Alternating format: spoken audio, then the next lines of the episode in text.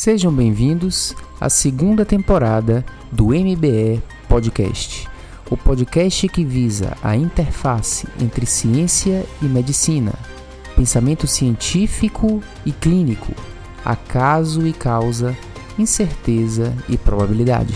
Eu sou Luiz, seu editor, e esta iniciativa se entrelaça com o nosso blog e canal do YouTube de Medicina Baseada em Evidências, inserções no Twitter e curso online de Medicina Baseada em Evidências.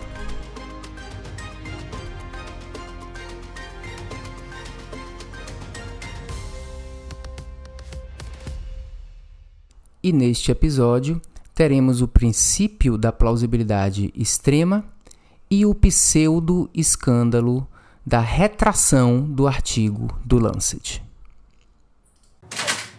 O princípio da plausibilidade extrema, que eu defino como segundo princípio da medicina baseada em evidências, após o princípio da hipótese nula, que é o princípio basal que foi retratado por mim no podcast anterior. O princípio da plausibilidade extrema é a exceção do princípio da hipótese nula.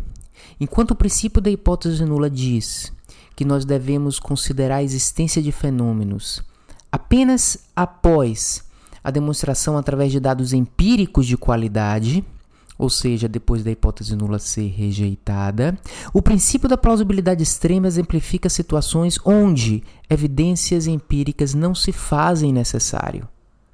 Porque o mundo real já comprova aquele conceito, simplesmente pelo fato de que aquele conceito é óbvio, ou é extremamente lógico, ou é extremamente plausível.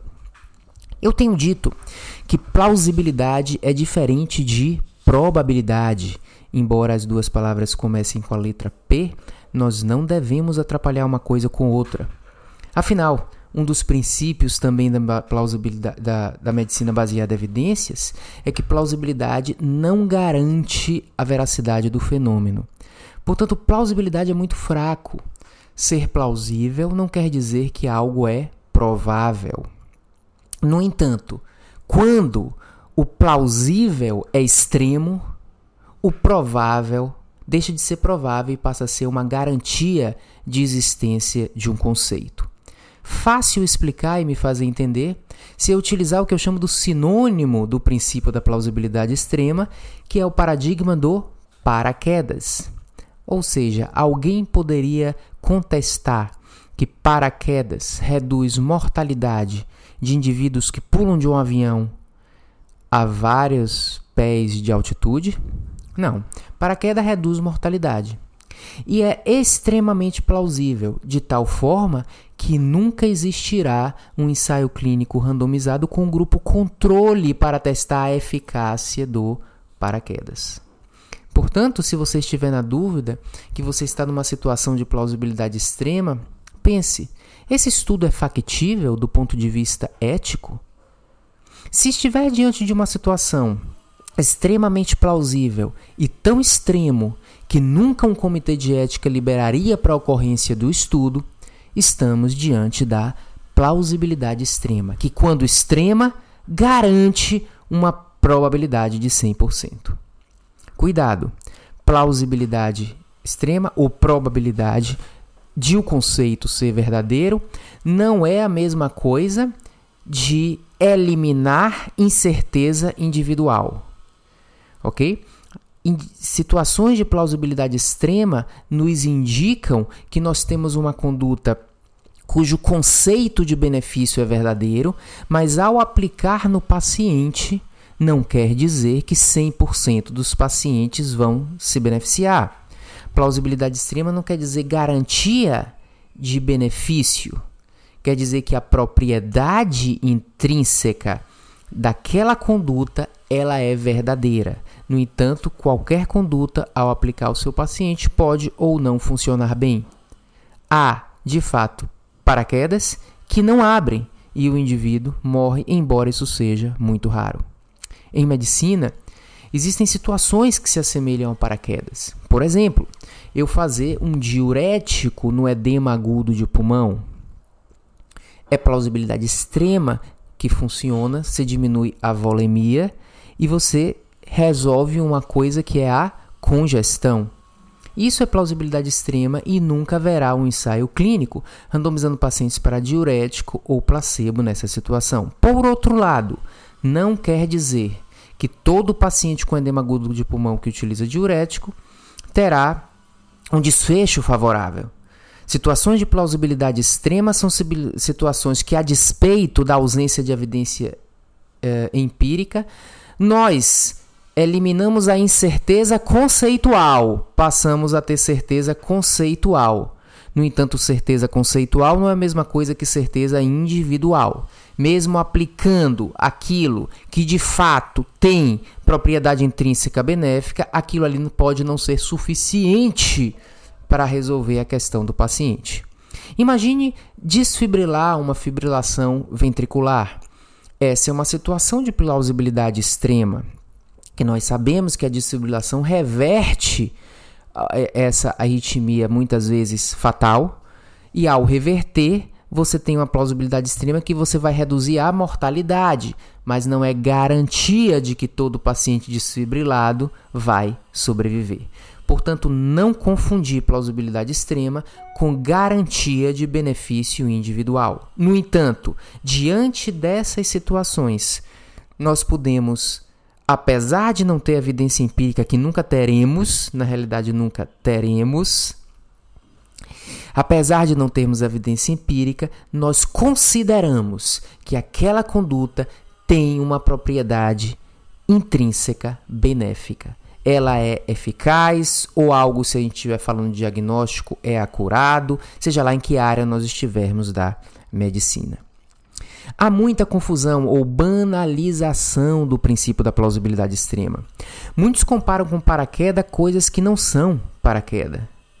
Portanto, temos que ter cuidado com essa banalização.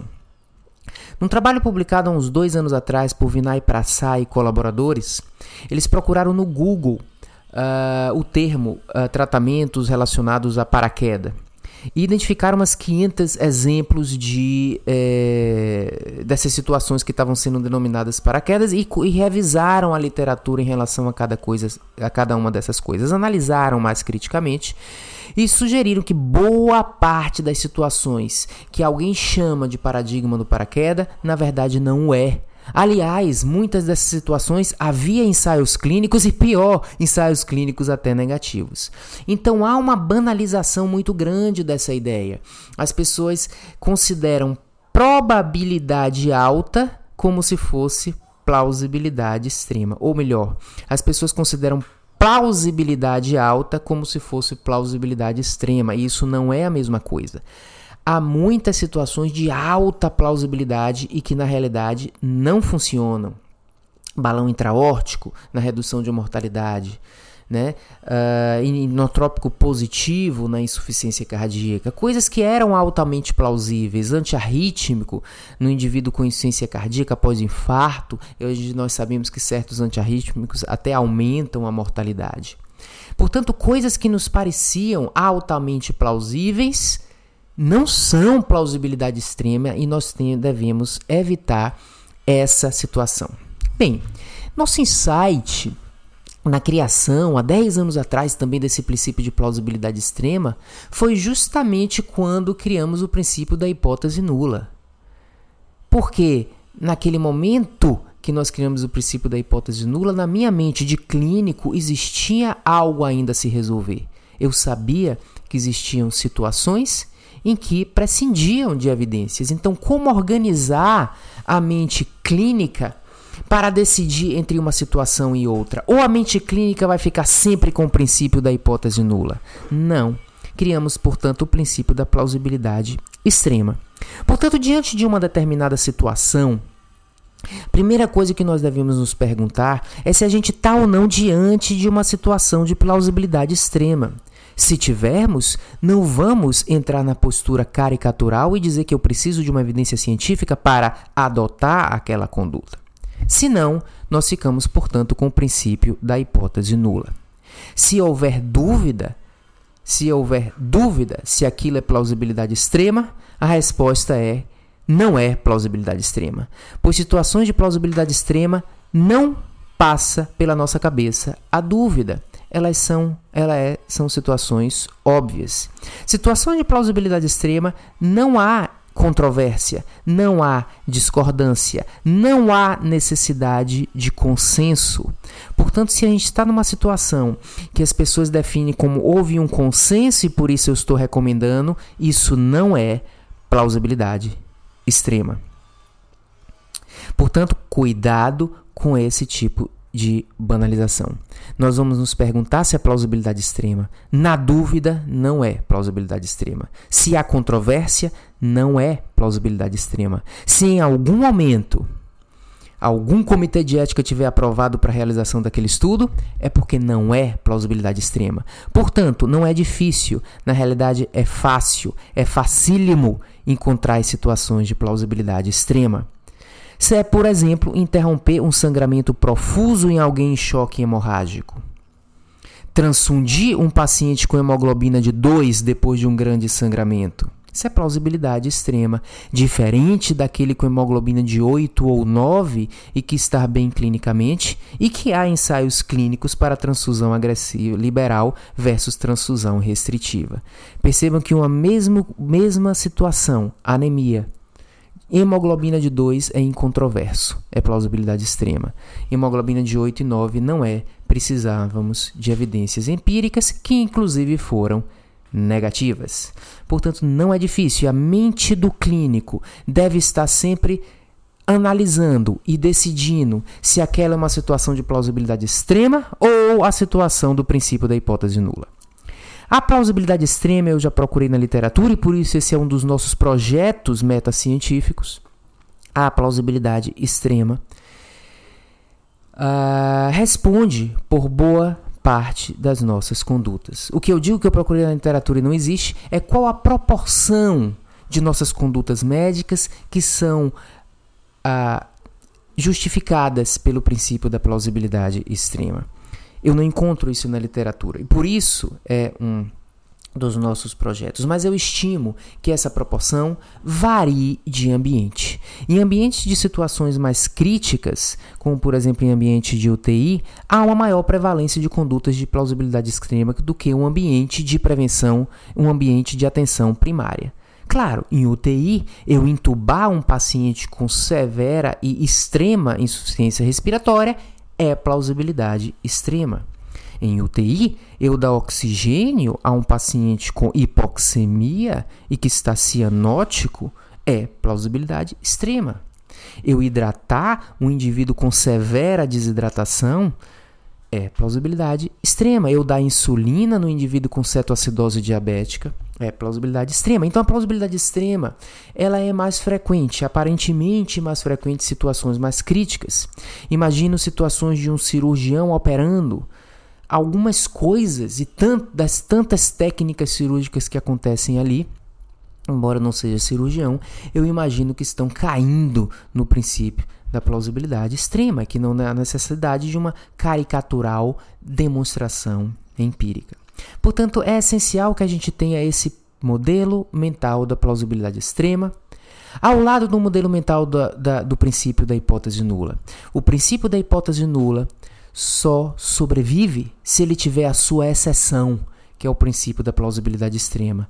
E de posse desses dois princípios, o médico terá a liberdade de tomar a sua decisão quando ele precisa tomar a decisão ou quando ele quando ele precisa porque é extremamente plausível ou quando ele médico precisa esperar ficar com a hipótese nula, adotar uma atitude mais conservadora. Então veja que o cerne da questão não está nos extremos, no extremo de eu vou fazer tudo desde que o paciente seja grave. E eu vou fazer porque eu não quero perder a oportunidade de fazer. Isso aí é uma violação do princípio da hipótese nula. Por outro lado, eu não posso ficar aqui com o extremo ceticismo e dizer eu não vou fazer nada que não tenha uma evidência. A sabedoria baseada em evidência está na distinção de se a gente está numa situação de plausibilidade extrema ou numa situação de hipótese nula. A sabedoria também está na não banalização do princípio da plausibilidade extrema. que eu estimo responder por 20% das condutas médicas em geral. Por fim, eu queria terminar com uma variação do princípio da plausibilidade extrema, que, é, que são as situações de curso clínico inexorável. Diante de situações de curso clínico inexorável, e esse ponto fez parte do meu texto uh, no blog quando a gente comentou sobre o dia em que a ciência parou, na, no momento que uh, uh, inventaram a questão do antimalárico para a Covid-19. E eu comentei nessa postagem, e também isso está caracterizado em uma das nossas aulas, o novo módulo do curso online, Pandemia Baseada em Evidências. Uh, lá, eh, nesse momento aí, eu comentei uh, a variação do princípio da plausibilidade extrema, que seria o curso clínico inexorável. Uh, e eu usei isso porque há uma confusão na hora que as pessoas resolvem sugerir antimalárico para Covid-19. Muitos argumentam que Covid-19 é uma situação tão grave que precisa usar qualquer coisa.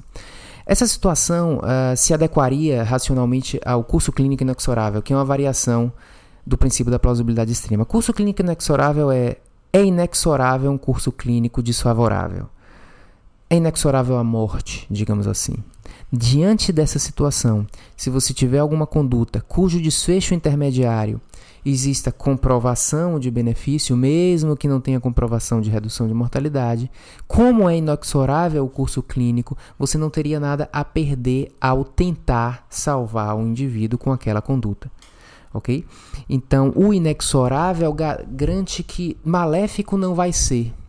E se você tem uma conduta que completa um critério de que já tem a demonstração de que, pelo menos no desfecho intermediário, ela é benéfica, em determinadas situações você poderia uh, adotar aquela conduta.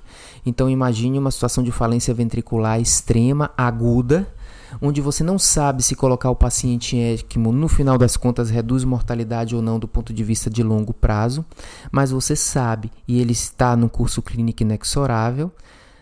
É, que se você colocar em ECMO, você vai, pelo menos temporariamente, manter a circulação dele. Essa manutenção da circulação é algo é, comprovado e, portanto, você pode, em determinadas situações, com muito cuidado nesse critério, utilizar. É plausibilidade extrema de que piorar você não vai, embora não seja plausibilidade extrema a redução da mortalidade.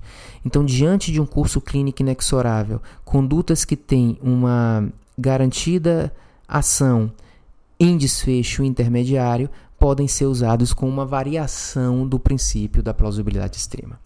Portanto, concluímos assim o princípio da plausibilidade extrema, lembrar sempre a importância da gente estar fazendo, utilizando a sabedoria para analisar se estamos diante do princípio da hipótese nula ou diante do princípio da plausibilidade extrema, que eu estimo responder em torno de 20% das condutas médicas.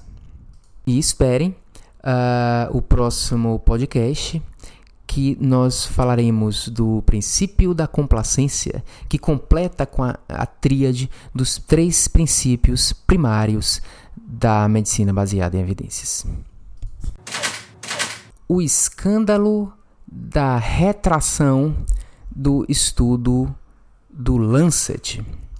Aqui eu me refiro àquele estudo observacional do Lancet que nós já, já havíamos comentado nesse podcast e havíamos comentado também numa das nossas postagens do blog, um estudo observacional que sugeriu aumento de mortalidade com o antimalárico contra Covid-19.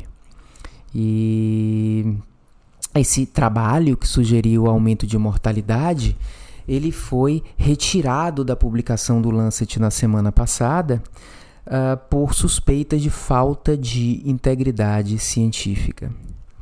Portanto, uh, isso está sendo considerado um escândalo.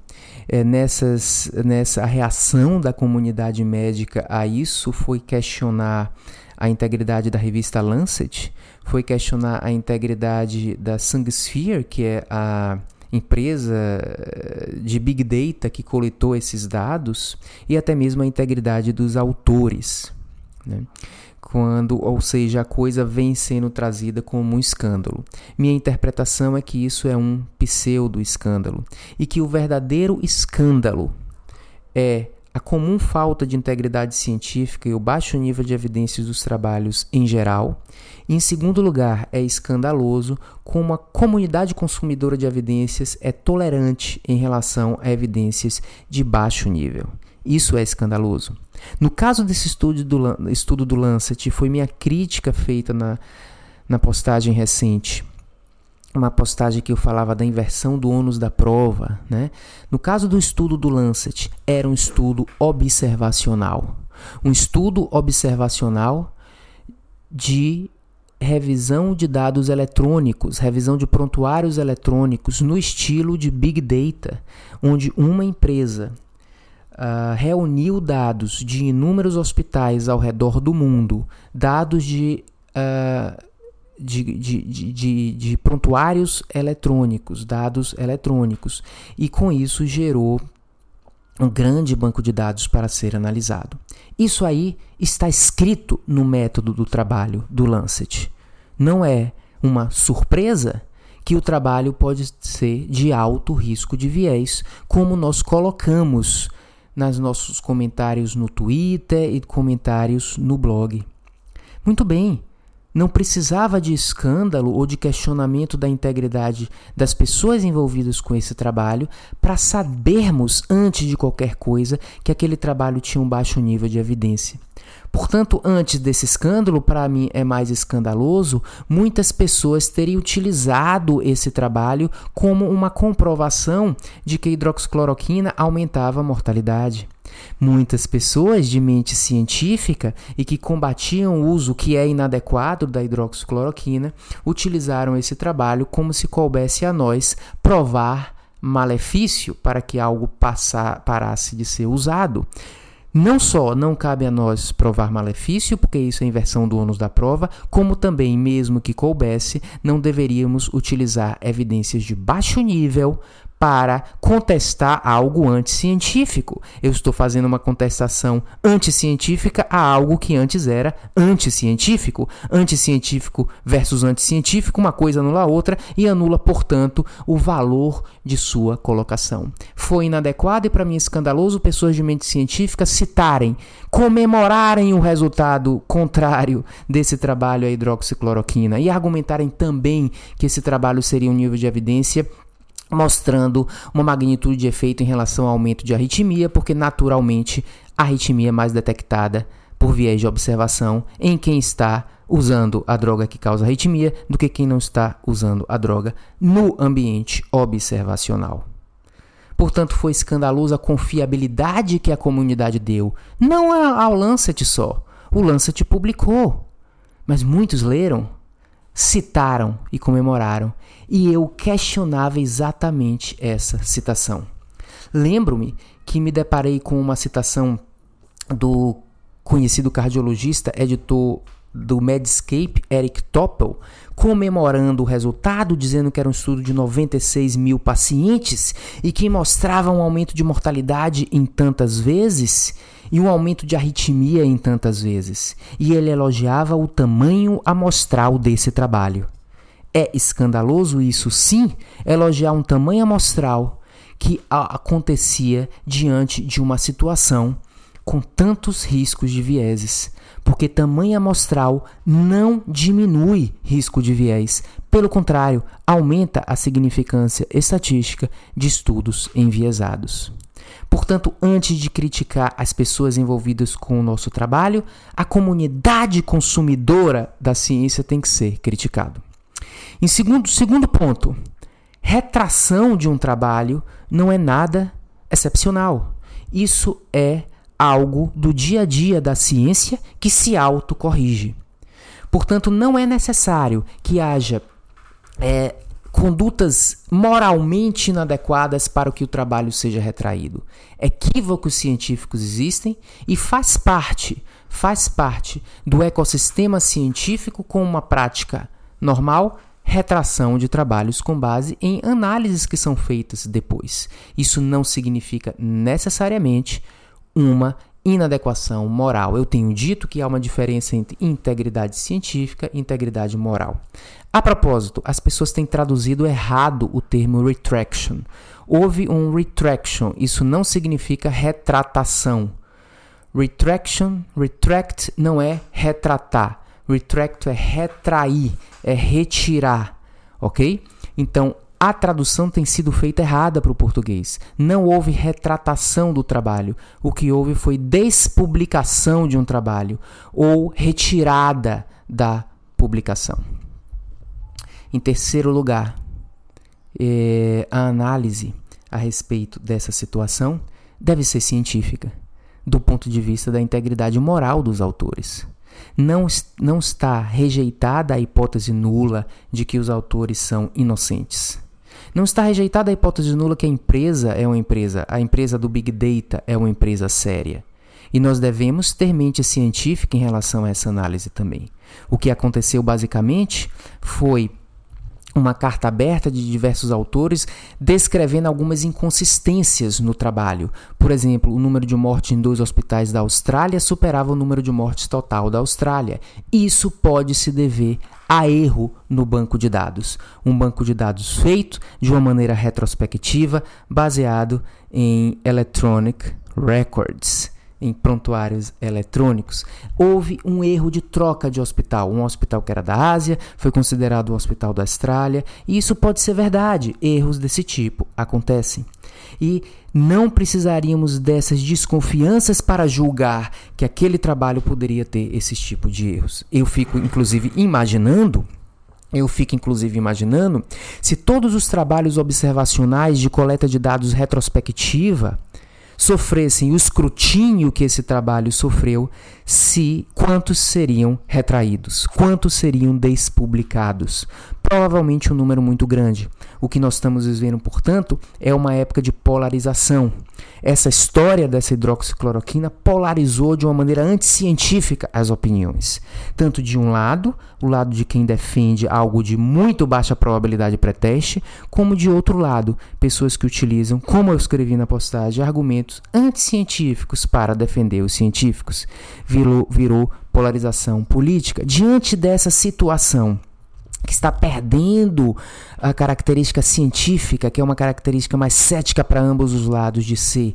A característica científica, aquela que valoriza a dúvida. Diante dessa situação, o escrutínio em cima desse trabalho de quem não gostou dos resultados desse trabalho foi grande, foi muito alto, foi anômalo. E isso gerou um questionamento válido certo? Que traz uma dúvida em relação à veracidade, mas dúvida essa que nós já havíamos proposto muito antes de escrutinar detalhes dessa publicação. ok? Então, uh, usando naturalmente uma mente científica, nós não podemos afirmar que houve é, a, a, conduta inadequada dos autores. Pode ter sido viés mesmo, viés que acontece, ou erros inocentes que podem acontecer. Não podemos afirmar ou acusar Uh, não podemos uh, afirmar culpabilidade se a inocência não foi rejeitada. E a inocência é a hipótese nula, a culpabilidade é onde está o ônus da prova. Portanto, calma, não precisamos considerar a revista Lancet ou os autores ou até mesmo essa empresa é, é, é, sujeitos de é conduta inadequada, até porque não é a primeiro nem segundo uh, trabalho publicado por uma grande revista, Lancet, com esse tipo de viés. A propósito, o New England também publicou um trabalho proveniente do mesma uh, empresa de Big Data e que também foi retraído. Essas grandes revistas publicam sim, e o escândalo é a supervalorização do tamanho amostral, como se isso antagonizasse um alto risco de viés. Portanto, a lição e a maior lição é para nossa comunidade médica de ser mais cética em relação a estudos observacionais de caráter descritivo, principalmente aqueles que têm um perfil de Big Data, que é algo até mais superficial do ponto de vista do detalhe da informação do que quando você está manualmente revisando um prontuário ou preenchendo uma planilha eletrônica ok? Então, uh, eu, eu acho que o que estamos nos deparando nessa situação é uma situação de pseudo-escândalo, e o verdadeiro escândalo está no comportamento do ecossistema científico como um todo. Porque falta de integridade científica não está em uma pessoa, ou em um autor, ou em um editor. Está na comunidade como um todo. E essa comunidade médica, crente em relação a dados que vão ao encontro dos seus, das suas próprias crenças, de fato, uh, tem, isso sim, um comportamento escandaloso. Não nos parece escandaloso porque virou comum, mas Ioanides, ali, há alguns anos atrás, apontou é, o problema de que a maioria das evidências são falsas, e Douglas Altman escreveu no British Medical Journal, há quase 20 anos atrás, o artigo O Escândalo The Scandal of Poor, Poor Medical Research, o escândalo da pesquisa médica pobre em qualidade. Então, o escândalo já é antigo, não há novidade nenhuma, e é ingenuidade, é anticientífico fazer dessa história uma história inusitada. Isso faz parte da irracionalidade pandêmica dos dias atuais. E assim terminamos o terceiro episódio da segunda temporada. Uma temporada caracterizada por maior ênfase nos princípios científicos e princípios de medicina baseada em evidência que norteiam o nosso pensamento clínico. E uma temporada também caracterizada por episódios mais curtos, poupando não só o tempo de vocês e permitindo maior consolidação dos assuntos discutidos. Ficamos aqui com a reflexão que não podemos deixar de fazer, porque tomamos 7 a 1 mais uma vez. Só que esse 7 a 1 foi no controle da nossa pandemia. Não adianta querer esconder o placar. O que precisamos fazer é ter consciência de que ainda estamos no meio do jogo e o que nós precisamos mudar tecnicamente, talvez de uma maneira até mais pedagógica para a população e para a sociedade, o que cada um precisa fazer para ajudar na virada desse jogo. Obrigado a atenção de todos. Até a próxima semana. Uh, por favor, indiquem a, aos colegas se estão gostando desse podcast, indiquem aos inimigos se não estão gostando e não deixem de avaliar o podcast no, na plataforma da Apple. Obrigado a quem já avaliou. Até a próxima semana.